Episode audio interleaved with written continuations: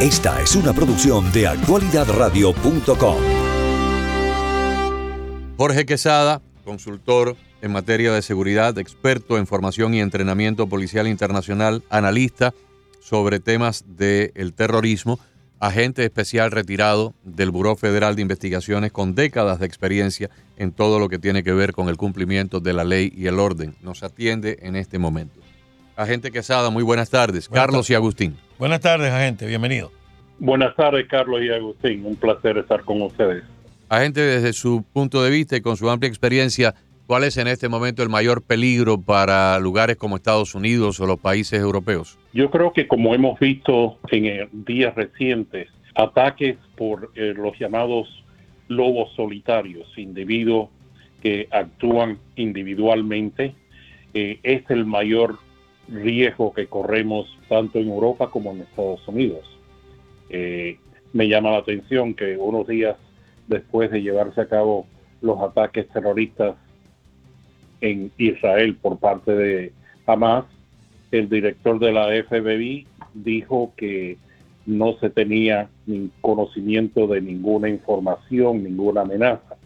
Y hace un número de días tres o cuatro días atrás, cambió su opinión totalmente y, por supuesto, Estados Unidos hizo declaraciones donde Estados Unidos aumentaba su estado de alerta en cuanto a eh, la posibilidad de ser objeto de ataques terroristas en suelo norteamericano.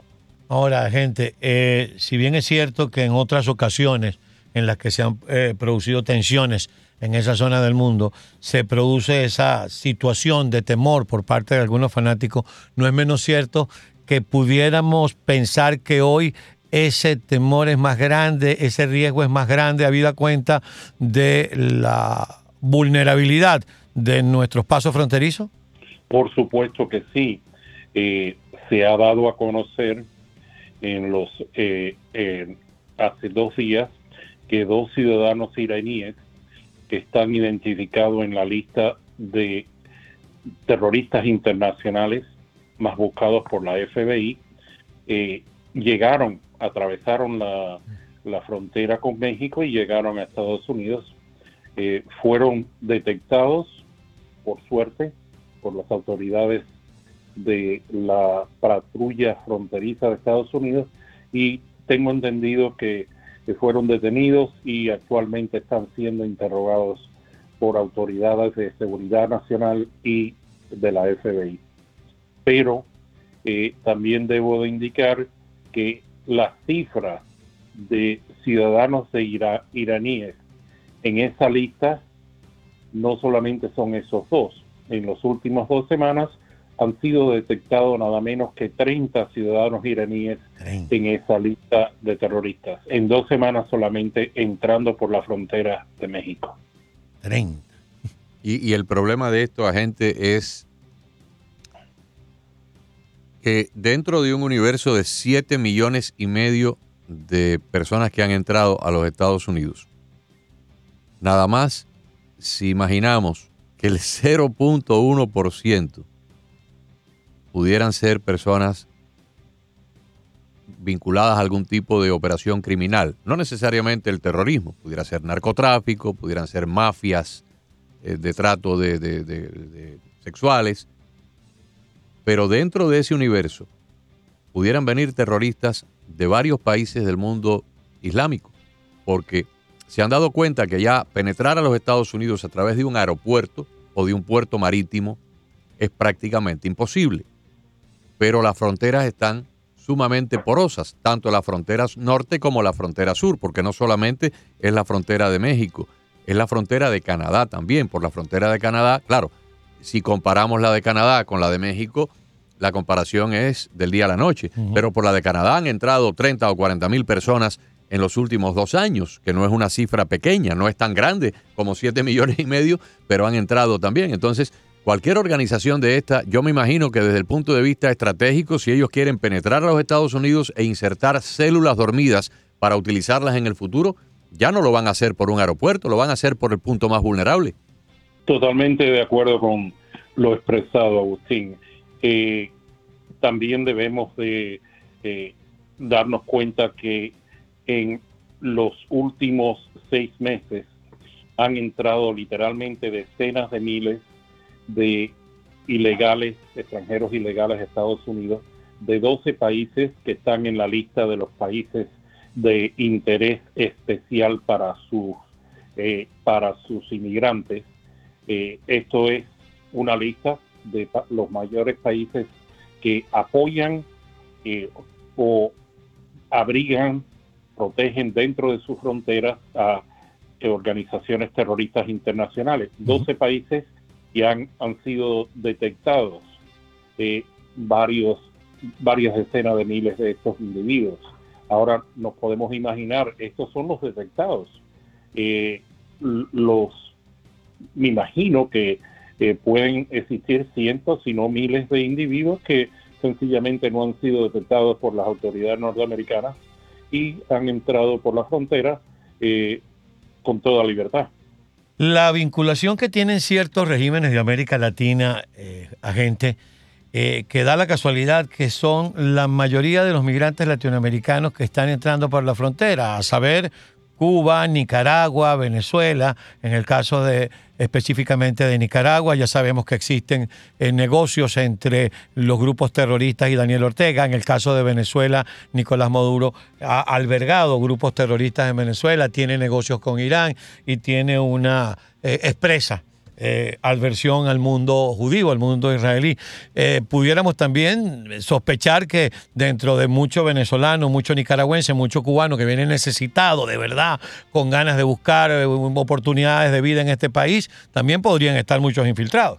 Por supuesto que sí, y le debemos de añadir a esta lista tristemente a Colombia, porque Petro se ha alineado totalmente con estos izquierdistas, socialistas, eh, y al igual que por supuesto con sus colegas de, como has indicado, de...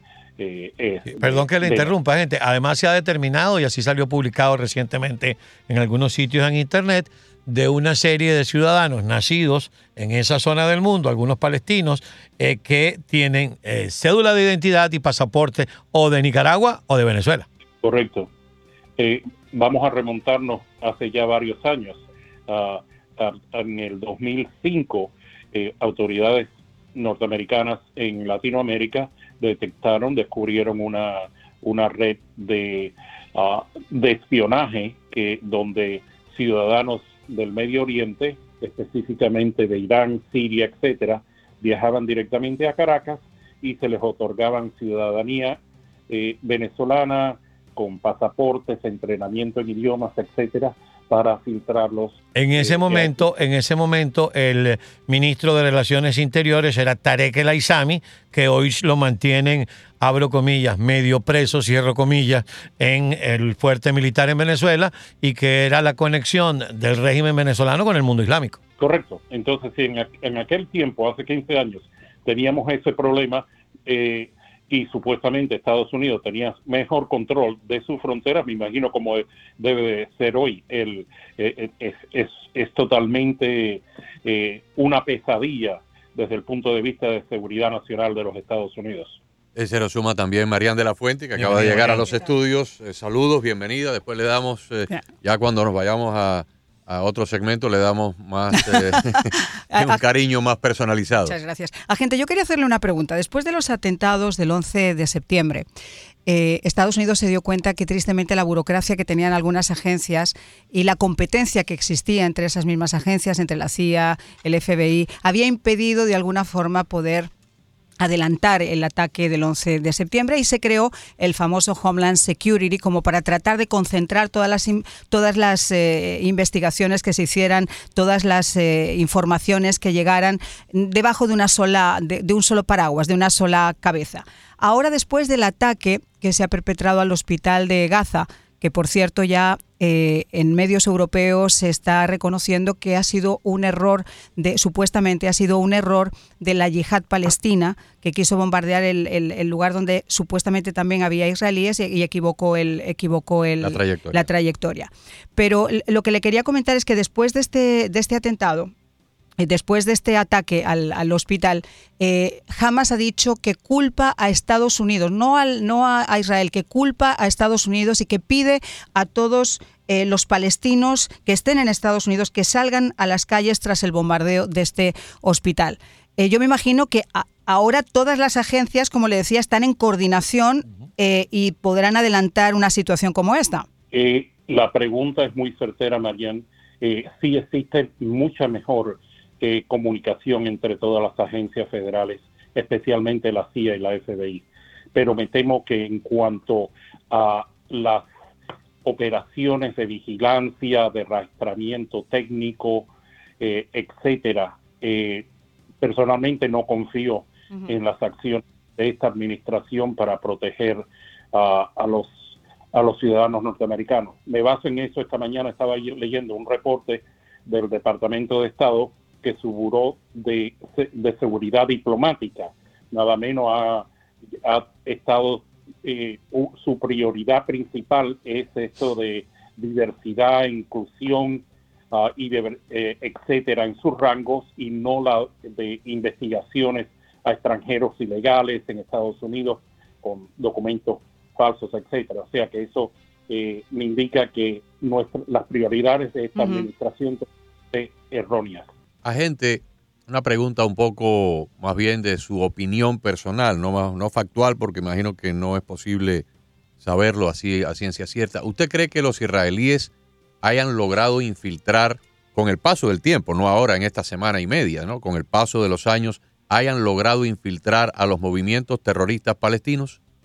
Según lo que operaciones anteriores de las fuerzas especiales de Israel Agustín, eh, uno de los métodos de ellos poder ser selectivos en identificar objetivos militares, objetivos como altos miembros de los altos rangos de las organizaciones de terrorismo internacional, es siempre poder infiltrar, su capacidad de poder infiltrar en esas áreas, en esos países, esas, esas regiones, a miembros de sus fuerzas especiales que tienen conocimiento de los idiomas, las culturas eh, regionales o locales, etcétera, y básicamente eh, se convierten en espías eh, para de, obtener toda la información de inteligencia que luego, ah, basado en eso, las autoridades de Israel toman su, sus decisiones. hemos visto que en las últimas semana y media un número de altos oficiales militares de Hamas han sido eliminados por Israel y no cre y esto créanme que no es una, una coincidencia localizar a estos individuos su ubicación exacta dentro de dos millones de palestinos. Y la figura del informante, que también es muy importante, porque lo que hace, en teoría lo que han hecho desde el 11 de septiembre, aparte de que la CIA puede infiltrar a esas tropas especiales, es utilizar la figura del informante, utilizar al local de, estos lugares y acercarlo y trabajar en base a esas informaciones. De hecho, el año pasado el Departamento de Estado de Estados Unidos hizo un informe eh, a, raíz, a raíz del cual después ellos eh, balancean la ayuda que dan a los países supuestamente en desarrollo. Y ese informe que se entregó al Departamento de Estado en el 2022 deja muchas cosas que después eh, lo voy a comentar en el programa, pero una de ellas es que están trabajando contra los disidentes y supuestamente contra esas personas que podrían estar apoyando a la inteligencia de Israel. Hubo 175 casos de detenciones el año pasado. Sí, las fuerzas, eh, las agencias de seguridad interna, de espionaje y, la, y las fuerzas militares de Israel, me temo que son, son mucho más efectivas en el manejo de fuentes de información, etcétera. ¿Por qué razón lo digo? Porque eh, Estados Unidos, por desgracia, en los últimos tres años, eh, hemos visto que eh, la, el interés, el énfasis de nuestras agencias de seguridad y espionaje se ha concentrado en áreas de tecnología, la tecnología satelital, de interceptación eh, técnicas, etcétera, y nos hemos alejado de las fuentes humanas, que es lo esencial en el espionaje y la seguridad nacional. Como tú has dicho, tener informantes en, dentro de las filas del enemigo para que nos provean información actual y de, de última hora para poder lidiar con posibles amenazas. Además, la lógica nos dice que si las encuestas o las estadísticas que se han reportado en estos días son reales y fehacientes, que el 60 o el 70% de la población de Gaza simpatiza con Hamas, pero entonces tenemos que ver que habría un 20, un 30, un 40% que rechaza a Hamas, no les queda más remedio que vivir ahí porque no tienen a dónde ir, pero rechaza a Hamas. Y de ese grupo, tal vez hay un ínfimo número de personas que estaría dispuesta a colaborar con Israel porque resienten que les están cayendo las bombas, que no tienen agua, que no tienen electricidad, que, que no pueden prosperar porque este grupo los tiene esclavizados y los tiene eh, sometidos a una causa casi que medieval. Entonces yo me imagino que para un gobierno como el de Israel es factible si logra identificar a los desafectos, poder infiltrar y poder convertir a algunas de estas personas en colaboradores. Aparte de los pagos que se hacen y de la seguridad que se les otorga también. O sea, convertirte en un informante significa tener vigilancia, eh, no tener que estar expuesto a lo que estaría expuesto cualquier otra persona porque tienes a lo mejor hasta un permiso de trabajo para cruzar la línea fronteriza todos los días, vivir en una mejor calidad de vida, exactamente. Y eso es muy de eso es lo que se han nutrido por lo menos en, estos últimos años, las agencias de inteligencia del mundo, ¿no? De la necesidad que hay en el mundo árabe, eh, no tanto por apego, no tanto por amor, sino por lo que sacan, por lo que les, por lo que las agencias les pagan, ¿no? Y, yo creo que hasta los israelíes han logrado infiltrar Irán, porque han hecho ciertas operaciones en Irán para eliminar a algunos de los científicos que estaban trabajando en el programa nuclear. No me parece que un estadounidense eh, sea, la, la, la, anatomía, la, la, fisonomía, el idioma, pero ya allí para, para alguien eh, de Israel, tal vez un árabe israelí pueda. La Mossad es excelente, es una de las agencias mejores del mundo. Digo, pero eh, de pronto puede existir dentro de nuestras eh, agencias algún descendiente del mundo árabe que fisonómicamente pudiera servir, ¿no, agente? No, claro que sí. Como los hay hispanos y como sí, sí, claro debemos de acordar que acordarnos que antes de los ataques recientes de Hamas, el 60% de los suministros recibidos en Gaza provenían de Israel. Esto incluye comida, productos agrícolas, eh, farmacéuticos, medicinas, todo. Entonces, esto también brinda la oportunidad de crear posibles fuentes de información ah, mm. por entre esos individuos palestinos que son personas de negocio, etcétera, que están lidiando día a día con eh, compañías de Israel. Claro, en los años 60 la CIA infiltró Cuba con un número de cubanos que eran agentes de aquí, agentes de Estados Unidos, pero eran cubanos exiliados porque era imposible mandar un anglosajón rubio, alto, con ojos azules, a que se pasara, paseara por la calle de La Habana o de Matanza, lo iban a detectar rápido, pero si mandaban a un cubano, podía pasar perfectamente inadvertido hablar con el acento propio de los cubanos y sin embargo recopilar información para, para la agencia de los servicios. Mira, eh, yo no sé si la agencia lo hizo con ánimo a un periodista, ¿no? O, un grupo de periodistas como estábamos en Irak, con ánimo de meter miedo y de, decirle a la gente de estos países que ellos tenían infiltradas sus organizaciones, pero en aquel momento yo recuerdo haber hecho un reportaje sobre eso y ellos decían que preferían a los locales porque el problema es que ellos tienen, o sea, ellos son muy buenos también en, en lo que hacen, entonces tienen tech técnicas para saber si la persona es local y conoce absolutamente todos los detalles de su cultura o de su país y no se arriesgan en ese tipo de operaciones a contratar gente. O sea, lo que es la operación de ataque o de contraataque, pero la de inteligencia como tal normalmente se la dan o americanos que llevan mucho tiempo en el, en el área o a locales que a su vez llevan mucho tiempo trabajando para la agencia. Sí, y debemos de también eh, tomar en consideración que Gaza ha sido una región totalmente aislada eh, políticamente, económicamente desde 2006 y controlada por Hamas y la organización palestina. Entonces esto también presenta nuevos retos a, los israelíes, a sus servicios de inteligencia para penetrar esas sociedades porque eh, sencillamente los terroristas no operan con ningún código de ética o legal en cuanto a lidiar con personas eh, posibles informantes, etcétera. Ellos sencillamente entran, amenazan con eliminar o lo hacen, ah, eliminan a su familia si usted es considerado un sospechoso de cooperar con los israelíes, en este caso, o con Occidente. Entonces eso lo hacen eh, todavía mucho más difícil penetrar esos círculos de información, aunque eh, por supuesto, por suerte, los gracias a Dios los israelíes lo lo han, demostrado que lo pueden hacer.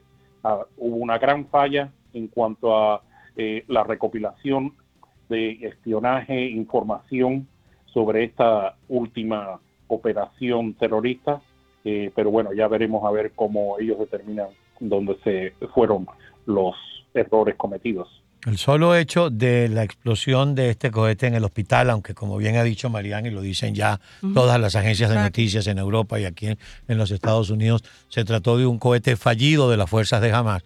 Eh, pero ha habido un llamado por parte de Hamas a protestar contra Israel en todas las ciudades del mundo. Eso de inmediato eleva los alertas de seguridad de nuestras agencias, ¿correcto? Por supuesto que sí. En cuanto a, ese supuesto misil, ha, indicado que proviene de Israel. Existen, como ustedes han indicado, eh, métodos muy efectivos para determinar, uno, los, los fragmentos del misil, Exacto. el dónde impactó eh, para determinar su capacidad. Y algo muy importante, que constantemente estas áreas de específicamente Gaza están bajo la vigilancia de satélites militares de Estados Unidos, Israel, etcétera, y se puede detectar. Creo que es otra maniobra de Hamas para manejar la opinión internacional y eh, ha sido lo más probable un ataque perpetrado por ellos mismos, manejando cuerpos que han fallecido en los recientes ataques, etcétera, o sencillamente ellos mismos hayan eh, hecho detonar un misil, un explosivo en este hospital porque sencillamente han, han probado que a ellos la, la, vida humana no tiene ningún valor, así sea eh, de palestinos, israelíes, de donde sea. Eh, el objetivo militar es lo principal para, para ellos sin, sin considerar la pérdida de vida humana, aunque sean inocentes. Em, en este momento, esto es una información para los oyentes de este programa, a los cuales nosotros tres y todo nuestro equipo detrás de nosotros, desde Sairena Barbosa para abajo, todo el mundo, siempre tratamos de mantenerlos perfectamente informados. Durante el fin de semana salió con rumbo hacia esa zona del mundo la flota naval del portaaviones Dwight Eisenhower, que se encontraba en el puerto de Norfolk, en Virginia. Yo me di a la tarea de averiguar el desplazamiento de esta flota naval y se mueve aproximadamente a unas 25 millas náuticas por hora. Eh, habría que averiguar entonces la distancia que nos separa desde la costa atlántica de los Estados Unidos en Virginia hasta eh, lo que es ese punto en el, en el mar Mediterráneo, ¿no? Eh, este, esta flota pues tiene que atravesar por el estrecho de Gibraltar, tiene que atravesar todo el Océano Atlántico, entrar por Gibraltar entre Marruecos y España y dirigirse justamente hacia la confluencia de la frontera entre el Líbano e Israel. Ahí es donde ya se uniría a la otra flota naval que sí ya llegó allí, que es la del Gerald Ford, que son cerca de 18 o 20 barcos que acompañan al Gerald Ford, que es el otro portaaviones de los Estados Unidos. Eh, pero le tomaría cerca de ocho días al Dwight Eisenhower y a su respectiva flota poder atravesar el Atlántico y llegar hasta ese punto, ¿no? Eh, si fuera necesario. Agente, ayer el Departamento de Defensa ordenó o envió órdenes de preparación de despliegue para 2.000 soldados estadounidenses y hoy el asesor de seguridad nacional del gobierno israelí dijo que si Irán o Hezbollah atacan, los Estados Unidos se van a involucrar en la guerra. Aparentemente es un compromiso que ya Mi sobrina recibió esta mañana ya el, llamamiento para eh, estar eh, stand-by, para incorporarse al barco. Ella es enfermera eh, de la Marina y ya ha recibido esta mañana, ya recibió esta mañana muy temprano la orden de estar stand-by. Ok, debe ser una de las 2.000 personas que están en, estado de, máxima alerta. sí, Agustín, esa fuerza de 2.000 soldados norteamericanos no es una fuerza eh, regular, es nada menos que la primera eh, fuerza expedicionaria de la Infantería de Marina, que históricamente ha sido siempre una de las primeras eh, fuerzas militares de Estados Unidos en participar en, en, cuestiones militares y, guerras regionales o, o, internacionales. En este caso, ya han sido desplegados y tengo entendido también que un número de escuadrones eh, especiales de la Fuerza Aérea y la, y Infantería de Marina con aviones de ataque A-10 y F-35, F-16, etcétera, han sido eh, también reasignados al Medio Oriente a diversas bases norteamericanas en apoyo de los dos escuadrones de portaaviones norteamericanos eh, que uno de ellos, como ha indicado el Gerald Ford, ya está asignado a área en el Mediterráneo y el otro llegará en menos de una semana o algo así. Bueno, agente, muchísimas gracias por estar con nosotros. Siempre un gusto tenerlo eh, en nuestro programa. Gracias. Gracias. Un placer, gracias. Muchísimas gracias. Jorge Quesada, agente retirado del Buró Federal de Investigaciones con más de 30 años de servicio, experto en temas de contraterrorismo y seguridad, ley y orden.